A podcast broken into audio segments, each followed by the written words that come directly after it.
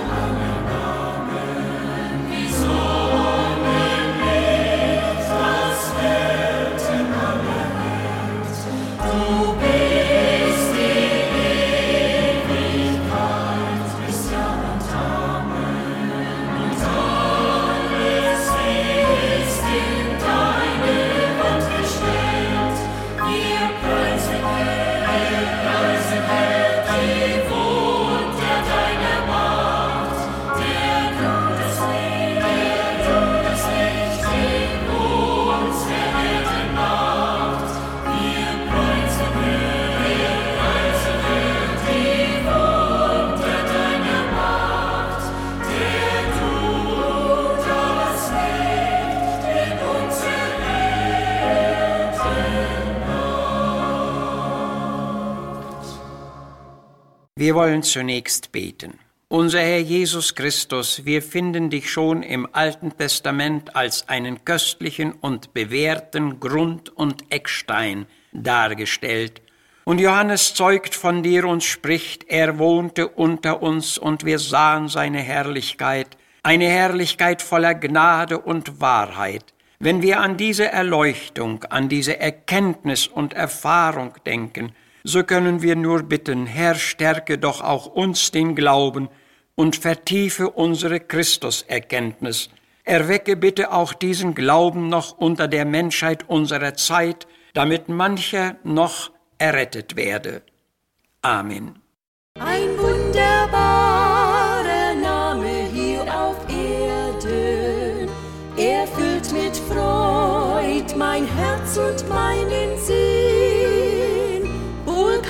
Ich deshalb missverstanden werden und doch durch ihn ich mehr als glücklich bin.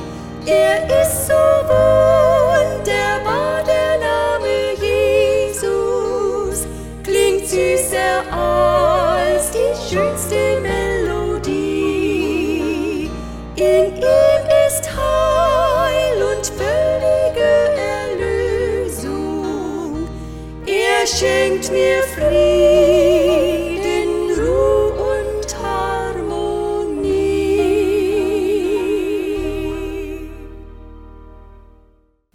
Heute zwei Texte aus Jesaja 28, den 16. Vers, wo es heißt, So spricht der Herr, siehe, ich lege in Zion einen Grundstein, einen bewährten Stein, einen köstlichen Eckstein, der wohl gegründet ist. Wer glaubt, der flieht nicht. Und in Römer 9 heißt es im 32. und 33. Vers, Sie haben sich gestoßen an den Stein des Anlaufens, wie geschrieben steht, siehe da, ich lege in Zion einen Stein des Anlaufens und einen Fels des Ärgernisses, und wer an ihn glaubt, der soll nicht zu Schanden werden. Über diesen köstlichen und bewährten Grundstein wollen wir heute ein wenig mehr sagen. Die göttliche erleuchtende Schreiber der Bibel haben uns den Herrn Jesus Christus unter den verschiedensten Bildern vorgestellt. Er wird uns als ein Fels gezeigt, als Lamm Gottes, als Hirte, als König, als Licht der Welt, als das Brot des Lebens, als die Sonne der Gerechtigkeit, als ein Bräutigam, als ein Weinstock, als Lehrer, als Baumeister und nicht zuletzt auch als der köstliche und bewährte Grund- und Eckstein.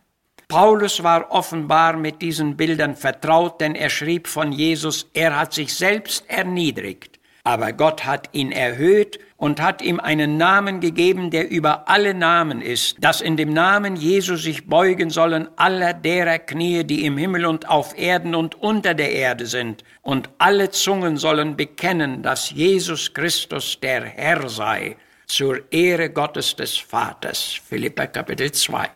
Jawohl, Jesus ist Herr, und genau das will er in unserem Leben sein. Es genügt nicht, dass wir es dabei belassen oder dass wir ihn gewohnheitsmäßig so nennen. Das hatte Jesus auch schon in seiner Bergpredigt klargestellt, indem er sagte, es werden nicht alle, die zu mir sagen, Herr, Herr, in das Himmelreich kommen, sondern die den Willen meines Vaters im Himmel tun. Erwartet das nicht wirklich jeder Herr, dass man seinen Willen erfülle? Und weiter sagte Jesus einmal, dies Volk naht sich zu mir mit seinem Munde, und es ehrt mich mit seinen Lippen, aber ihr Herz ist ferne von mir. Wenn Jesus wirklich unser Herr ist, dann sind wir doch Knechte und Diener, die ihm unterstellt sind und fragen, Herr, was willst du, dass wir tun sollen? Ein Herr ist ein Herrscher, ein Führer, ein Befehlshaber, dem andere mit Herz und Leben unterordnet sind. Genauso sollte das neutestamentliche Christsein gesehen und gelebt werden, denn so ist es auch wirklich gemeint. Und hierbei sollte beachtet werden, dass der Glaube an Christus einen verpflichtenden Charakter hat. Der wiedergeborene und aufrichtige Christ weiß, dass er dem Willen Gottes verpflichtet ist. Diesen Stand hatte die Urgemeinde eingenommen und daran festgehalten. Jesus Christus war einfach ihr Herr, dem man sich bereitwillig unterstellte. Man hatte erkannt und geglaubt, dass unter Jesu Führung die höchste und beste Sicherheit ist. Wer das glaubt und recht begriffen hat, der wird mit Nelor sagen, Herr, deine Wege ich mir wähle, mein alles übergebe ich dir, denn deine Hand wird treu mich führen, bis ich einst droben triumphiere. Unter dieser Führung steht auch die Gemeinde. Ihr Herr führt sie dem höchsten Ziel der ewigen Seligkeit zu. Er hat sie erwählt und gegründet, und er ist auch das feste und sichere Fundament der Gemeinde. In diesem Sinne ist er der köstliche und bewährte Grundstein, und Paulus beteuert, einen anderen Grund kann niemand legen, außer dem, der gelegt ist, welcher ist Jesus Christus. Nun sagt Johannes, Gott hat seinen Sohn gesandt, dass alle Welt durch ihn selig werde. Nur Jesus Christus kann der gerechte Grundstein für jedes individuelle Menschenleben sein. Er ist das einzig geeignete, zuverlässige und tragfähige Fundament. Und auf das Fundament kommt es an. Es ist darum wichtig, dass Jesus Christus in unserem persönlichen Leben und ebenso auch in der Verkündigung zu keiner Zeit in den Hintergrund gedrängt wird. Er ist und bleibt der köstliche, bewährte Grundstein für alle Zeiten und für alle Menschen. Es kommt nur darauf an, was wir entscheiden, mit ihm zu tun. In den drei Kapiteln Matthäus 5 bis 7, finden wir die weit bekannte und noch immer aktuelle Bergpredigt Jesu aufgezeichnet. Ich erinnere daran und bitte Sie doch mal wieder zu lesen. In den Schlussversen dieser Predigt sagte Jesus, wer diese meine Rede hört und tut, den vergleiche ich einem klugen Mann, der sein Haus, seinen Lebensbau auf den Felsen baute. Als dann ein wuchtiger Regen kam und eine Flut eintrat und ein starker Sturm an das Haus rüttelte, stürzte es doch nicht ein, weil es auf dem festen Felsengrund stand. Wer aber meine Rede hört und tut sie nicht, den vergleicht er einem Toren, der auf Sand baute, und da die Regengüsse und die Stürme und Fluten eintraten, stürzte das Haus ein und erlitt einen totalen Zusammenbruch. Wer diese bildhafte Rede einmal gründlich durchdacht hat, dem sollte es nicht mehr schwerfallen, die richtige Wahl zu treffen. Denn um die häufigen Zerrüttungen und um die bedauerlichen Zusammenbrüche im Leben der Menschen wissen wir doch alle.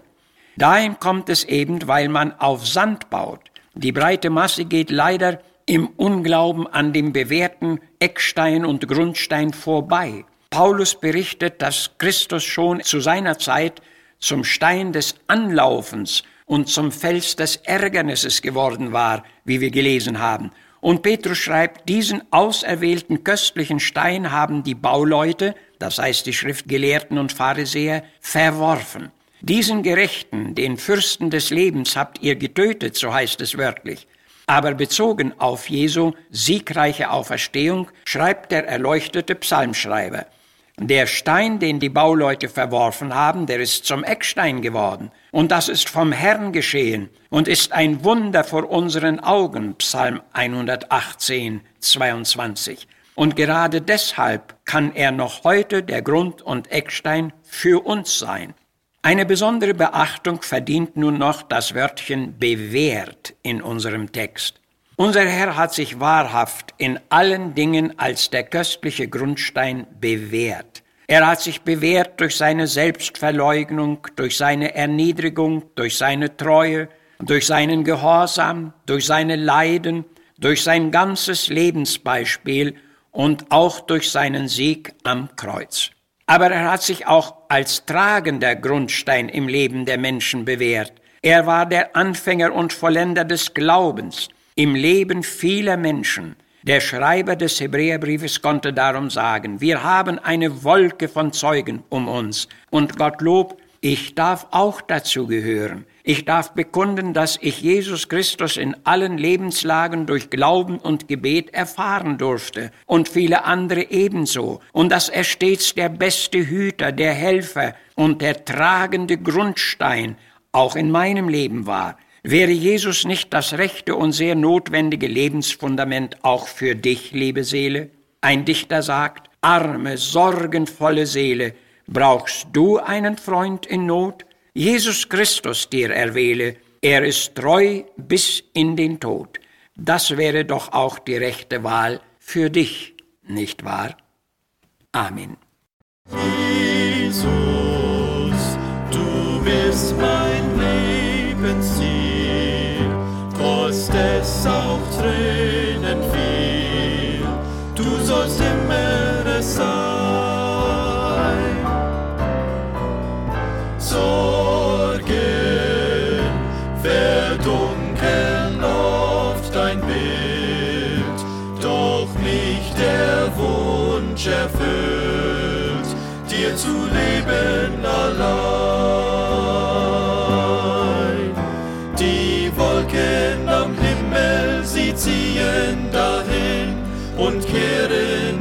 niemals mehr zurück. So eilt auch das Leben dahin wie im Flug. Es war nur wie ein Augenblick. Jesus, ich will nur leben dir. Dein Kreuz soll mein Panier bis in Ewigkeit sein.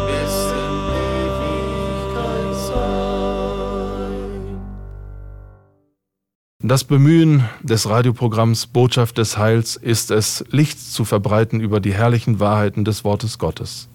Unser Wunsch ist, dass der Wille Gottes so erkannt und ausgelebt wird, so möchte auch das eben gehörte Wort seinen Zweck in dieser Weise erfüllen. Wir würden gerne eine Zuschrift von Ihnen empfangen. Schreiben Sie uns an Missionswerk der Gemeinde Gottes e.V., Zimmerstraße 3, 32051 Herford.